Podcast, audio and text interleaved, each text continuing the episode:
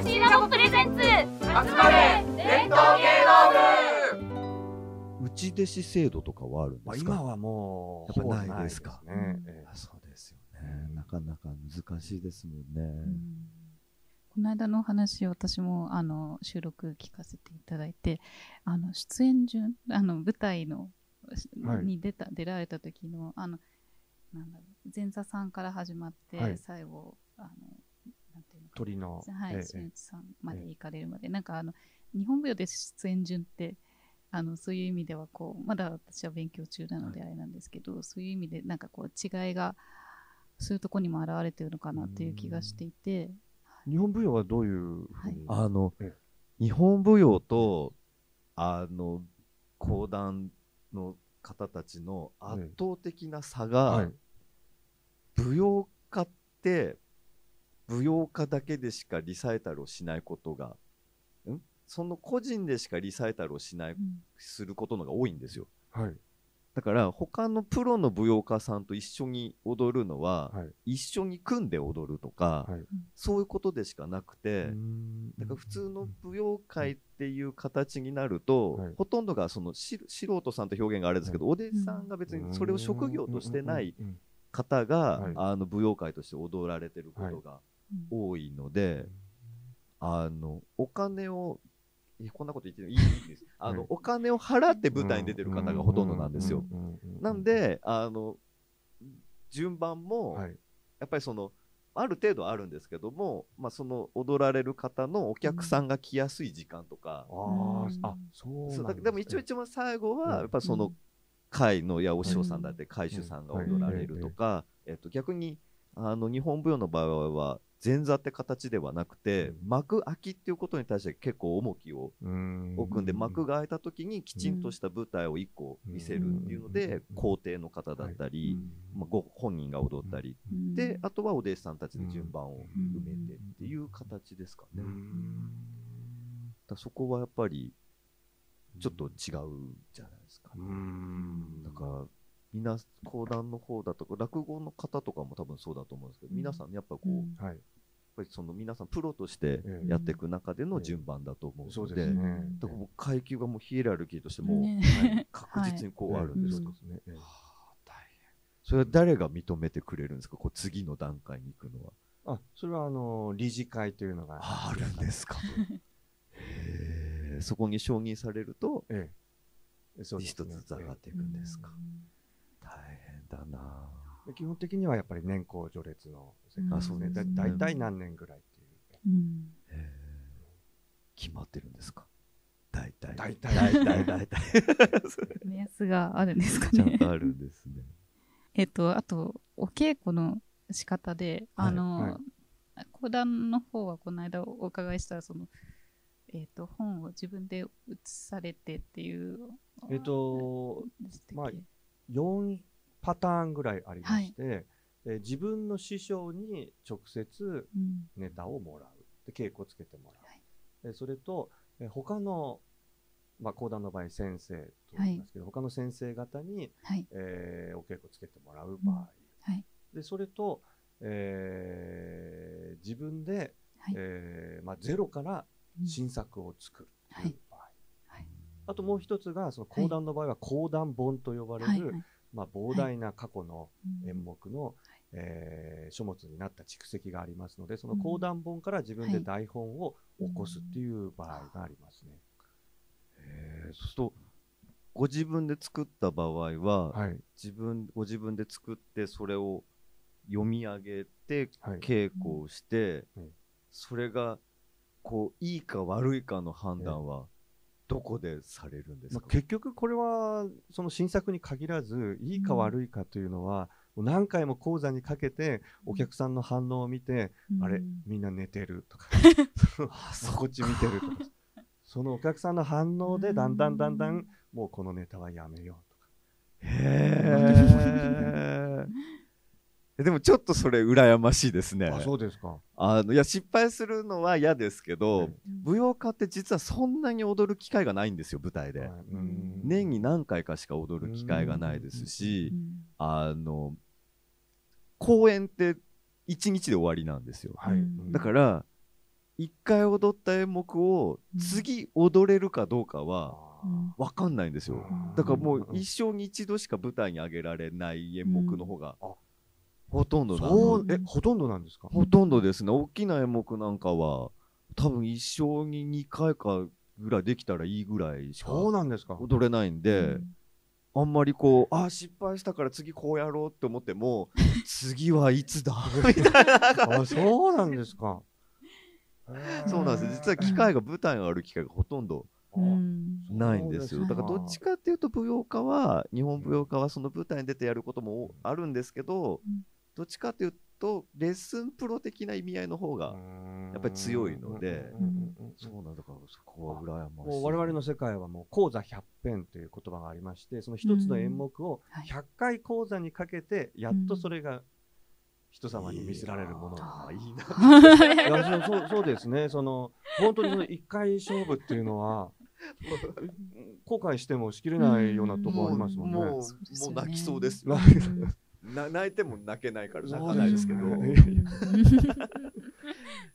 えそうなんですねでそうするとでも先ほどお伺いしててそのやっぱお客さんの反応ではい。っていう時に、ねうんとやっぱもうそうなってくるとほとんど個人じゃないですか、はい。個人の技術と個人の積み重ねとはい経験でうんなっていくときに、その中でもやっぱりその古典芸能って言われる、はい何か受け継いできたものっていううんことっていうのは、どういうところにうん。こう我々だと逆にこう受け継ぐものががっつりあるんで、うん。っていうのは振りと間っても決まっちゃってるんで、ええもうそれを持って受け継いだとはい。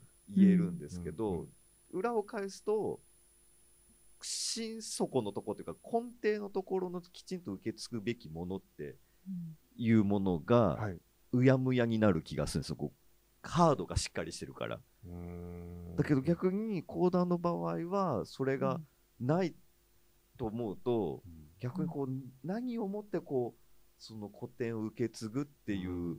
風にこう解釈されてるのかなうん。ってちょっとお聞きしたいんですすごくこれは難しいですね。でもちろんその一つの演目を、えー師匠また先輩先生方から頂戴して、えーそれを講座にかけるときにその師匠や先生がどういうふうに語っていたのかっていうのを、まあものすごくこう参考にして初めはそれを真似るような形ではい。講座にかけるわけですしでその師匠の師匠、まあ、それ大師匠と言いますけども、えその先代がどう語っていたかっていうのも、まあ、こ先代ぐらいになるとあ音源があるんでそれもうんやはり参考にできるのでその演目に関しては2代ぐらい前まではたどって、え参考にするということがまあできますけどもさらにもっとその遡って古典としてえ講談は何を、うん、一番受け継ぐべきか本質とするかっていうのは結局のところはもう本当に一人一人の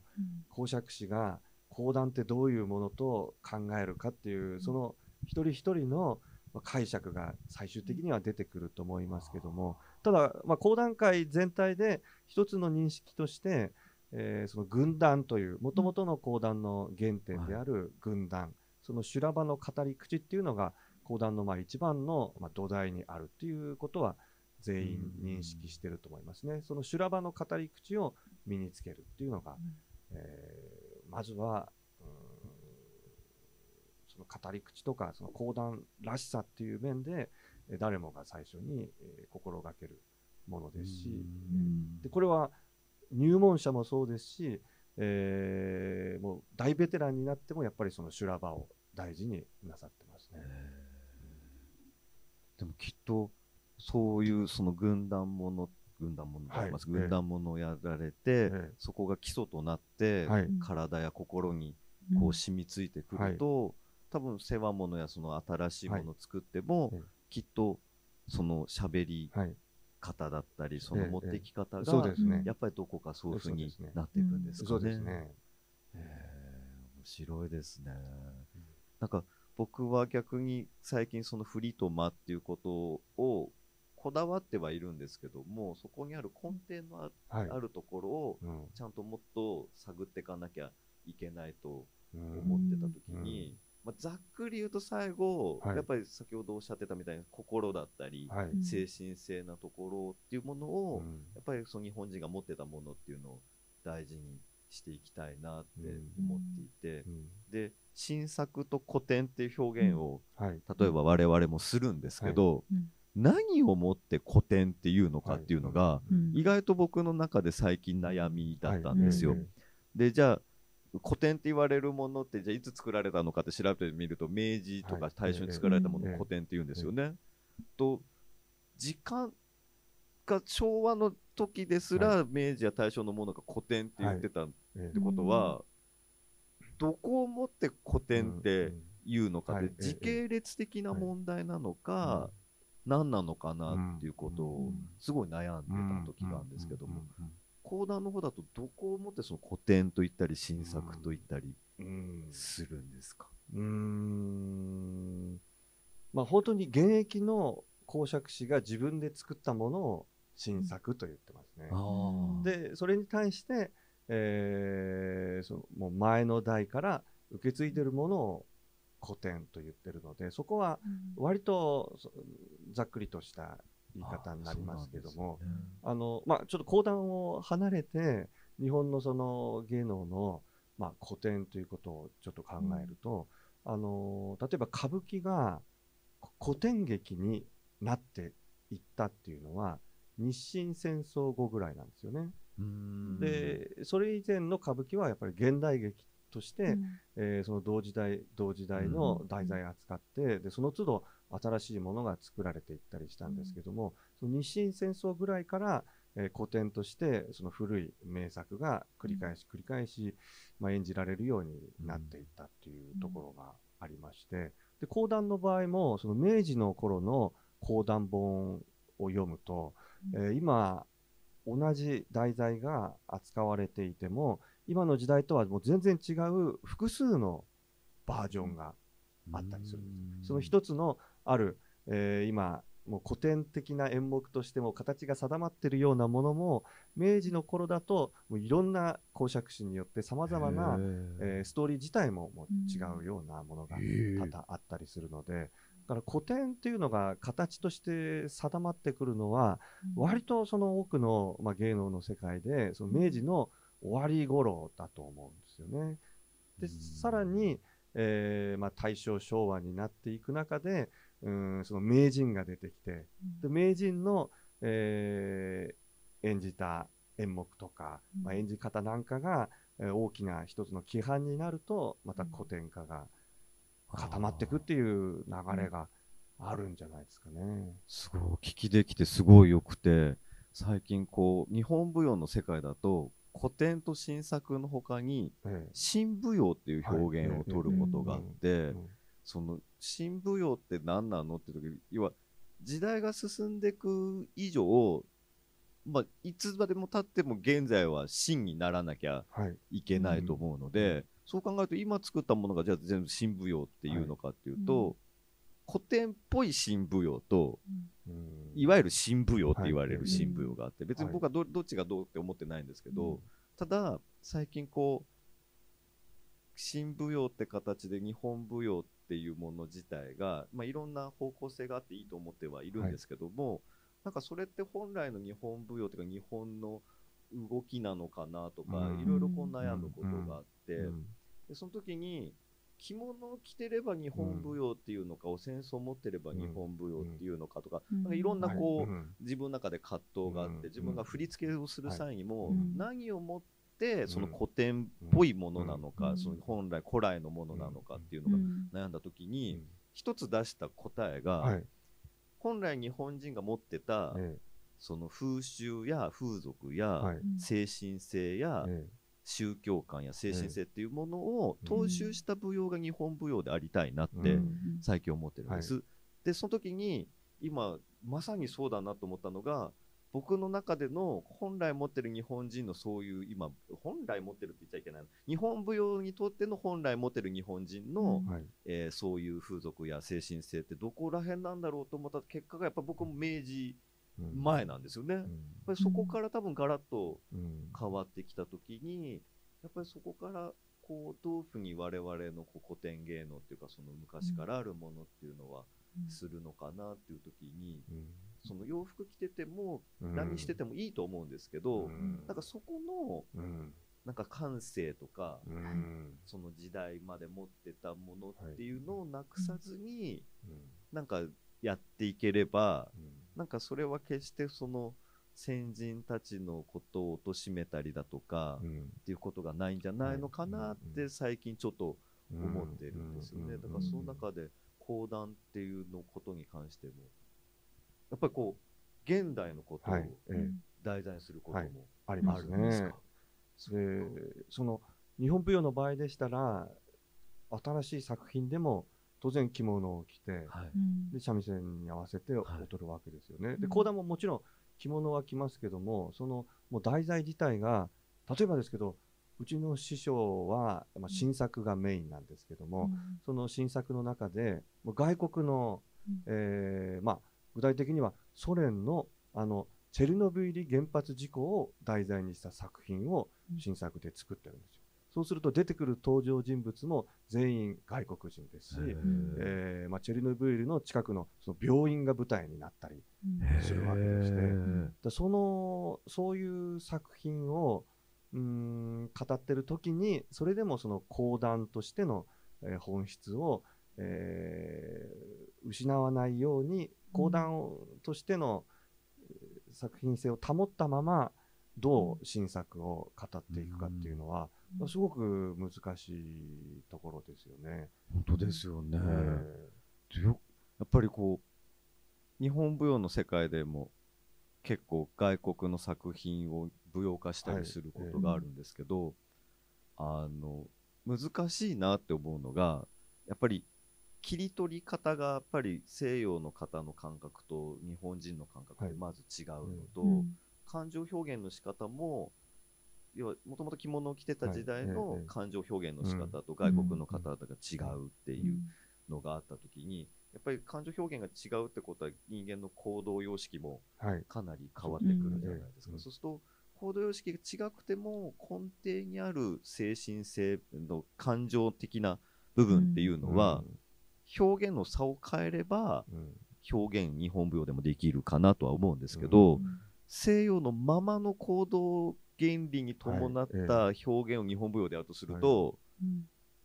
なんで着物着てそれでやんなきゃいけないのってなっちゃうのでやっぱり着物ってやっぱりねこう生活しててもうん。こう不自由なところもうん。あるし、うん。逆にすごい便利なところもあるので、そこは動きって意味ではかなりこう制約があるのでうん。作りやすいですけど、そういう意味ではね講談の方があの、声のところっていう意味では表現しやすい多分講談の方がずっとその外国の話とか、うん。えー現代の話を表現するのはやりやすいと思いますね。うん。その日本舞踊の場合ですとうーんどうやってもその着物で動いてる限り、うん。その所作が外国人の所作になったら日本舞踊でなくなっていくしかといって、えー日本舞踊の所作で外国の人を演じるとうーんすごくこうバタ臭いというか、おかしなことになっますし、えなんで昔の歌舞伎みたいに、えうん。あの名前を変えるしかないですよね。うんえええええチェルノブイイリだったらえ、なんですかね。あの、ええ。地名としてなんかちょっと日本語でええ。こう分かる感じのこええ。う文字にして、昔その本案物っていうのがありまだすよね。そういう意味ではこう言葉としての表現であればどこを切り取ってそれをどういう、うん、とストーリーにしてどういう順番でそのうん起承転結を持っていくかっていうことで、うん。その講談の先人たちが、はい。先人の方たちが築き上げてきたうん。技術とかその思いだとかはうん。つながりやすいかもしれないですよね。そうですね。その講談の場合はそんなに違和感なくでその、うん。やっぱり語り口に講談としての、まあ、ある種の音楽性みたいなものが保たれていれば外国の話でも現代の話でも違和感なく聞けますしむしろそういう新作を見るとあ講談はこういうこともできるんだっていうそのですね。可能性のなんか広さに勇気づけられますね。すごいですよね。やっぱり七五調と言われるなんかこうちょっとこうあれなんですかね。まあ、七五調もありますけど、あんまりそのやっぱり七五調にこだわりすぎるとすごくうん不自然にもなりますから、うんその現代の作品語るときに、うんどこまでそういう講談らしい型を持ち込むかも難しいですよね。その自然な形で語る。うんでもそこに講談らしい音楽性を失わないという。新作というと今度ね東東京大空襲のお話をされるという。あそう。なんですか。ええええ。まあ、ええ師匠がそういうやはりその現代の,、えーその大きな歴史を講談にして語るっていう試みをしてますので私もまあ古典メインでやってますけども一方でそういう現代の歴史を講談で、えー扱ってみたいなっていうのはずっと思ってまして、ええちょうど来週その公演があります。へえ、すごい。どこ切り取るんですか？大あ変ですね。もうそれは本当にもともと自分がたまたま13年前に空襲を体験した方から聞いた話をもとに、うんえーまあ、膨大な空襲体験者の証言から、うんえーいろいろなその空襲で逃げてる方のうんいろんなその細かい、えー場面なんかをこう切り取ってそれを切り張りして、えーまあ、組み立てた新作ですけども。でも絶対忘れちゃダメですしね。なんか、そういう出来事って。だから、うん。なんか、ここからす、なんか言い方を間違うとあれなんですけど、やっぱり歴史認識ってね、はい。こう、ええそれぞれの方たちが持ってるものだから、どれをもって正解でも不正解でもないと思うんですけど、うんなんかきちんとその歴史認識をどういう形ででも、やっぱり後世に、その教科書だけではないところで残していくってことはとても大事だと思うときに、日本、本当は僕日本舞踊でもそういうことやってみたいなと思っていて、ええこの間それを言ったら弟子たちにしそれはやめとけって怒られたんですけど、今回のコロナのうん。ことにしても、うん。やっぱりそのどういうふうに皆さんが捉えてるかは別として、うん。なんか何かきちんと舞踊化できないかなと思ったんですけど、うん。やっぱりちょっと舞踊っていう形だと、なかなかねどこを切り取るのかっていうのが難しい時に、なんか講談うんっていう意味では、うん。あの、ぜひ、あの、頑張ってっていただきたいって、なんかわ僕が言うのがおこがましいんですけど、え えっていうのは、やっ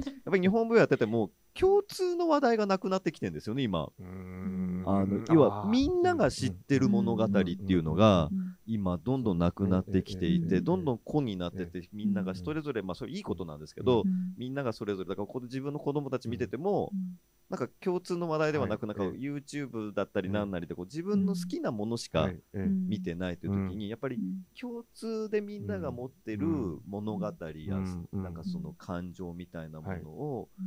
広めてっていただくと、なんかそれぞれにそれに対してこう舞踊化してみたりだとかでできるとはい。思うし、だから逆にね今ええあの僕なんかこええうこうやったらこうでしょって例えば抽象表現が多いんでえした時に分かってもらえないえんですよね。うん やっぱりその共通認識がないとさみだれって言っても今の子供たちにさみだれってもうん。何さみだれってって言われて終わるからうん。なんかそういう共通認識みたいなところを増やしていくっていうのはこれから先え特に我々ねうん。古典芸能をやっていく世界は大事だと思うのでなんかそういうのをねこう講談っていう形で。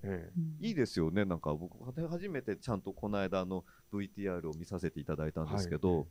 やっぱりこう文字を読むっていうのって、やっぱりもうなん小説って自分の想像力をかき立てられますけど、やっはいぱり読むタイミングだったりとか、読うむん苦労だったりはいがありますけど、講談を聞かせていただくと、やっぱりその音だけと、うん。それに対して、うん。その仕草が過剰でもなく過小でもなく、うん。程よいこううん。想像力はい。をうん。こちらに投げかけていただくと、あきっとこういう場面だったのかなとか、うん。こういう感じだったのかなっていうのをうん。想像していくとどんどんどんどん自分の中で膨らむんですごい素敵な世界だなと思うんで。うん。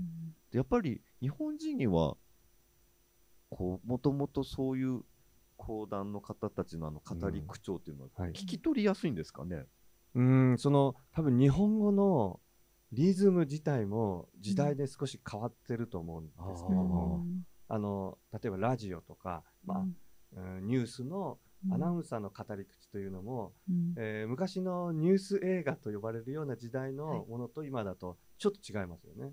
でだから日本語の語り口の耳に心地よいリズムっていうのも変わってるとは思いますけども、一昔前のリズム感で言うとやっぱり講談の語り口というのは、うん。えー耳に馴染むものだと思いますね。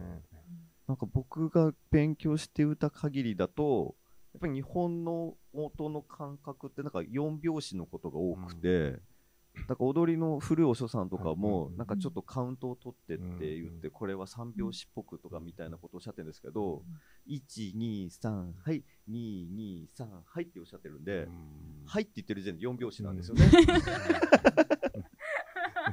だから、あの、うんほとんど4拍子で鼓だとか、あの、あれもほとんど4拍子、うん。4拍子だけですかね、こううん。4, 4拍子でこうまとまってるんうでん、多分なんかどっかにあるんでしょうね。あれはうん。本当不思議だなと。だから聞き取りやすいってきっとうん。あるんだと思うんで。うん。そのやっぱりなんか民族ごとにうん。その言語のリズム感とその民族が持っているその音楽のこうリズム感っていうのがなんかこうつながったところがあるというね。なんか本を読んだことありますけども。だからなんかこう、途中セリフでこう聞き取れないっていうかこうわーって速くなっても、うんそう聞き取れなくても聞き取れてる感覚っていうんですかね、うんなんかこう言葉を分析して咀嚼して飲み込まなくても、はい。なんか天敵じゃないですけど、うん何がこう入ってきてるかよくわかんないけど、なんかうん咀嚼して飲み込めていくっていう感覚にさせてもらえるのが、やっぱりすごいなーってやっぱりこう培ってきたそういう何かがあるんだろうなと思うんで、うん。そういうのが分析できたらねこう、うん。楽しいだろうなと思う反面、うん。分析できちゃったらつまんないなって思うのがね半々でだからうまくねこうできたらいいなと思っててうん。だから難しいですよ。だからあのラップとかもこの間こうはい、ええ。こう子供たちが聞いてるの、はい。あんま言わない方がいいのかな。いいのかな？こと聞いてて、えなんか日本のラップって難しいなってちょっと思ってたんですよ。えでなんでだろうって思って考えたら、日本語って文末はですとかますとかだとか決まってんですよね。うん外国語って最後が名詞だったりなるから、うんそこの言い合わせるっていう楽しみがあるけど、うん日本人なんとかです、うん。なんとかです、なんとかですって、ね、インフそうメーションですよね。だから、だから難しいんだなってすごい思って、だから日本のラッパーの方たちは、うん。よくあれをうまくその見つけて、うん。ね、結びつけて作ってるなと思ってう、すごいなと感心してた。すいません。えー最後にお知らせだけ一つさせていただきます、えー本番組は TSC ラボのポッドキャストステーションブレインドレインの番組です。ブレインドレインではノートを解説しております。本日のトーク内容の詳細や補足を載せていますのでぜひチェックをお願いします。それでは引き続き伝統芸能を楽しく勝手に PR していきます。次回公演まで。さようなら。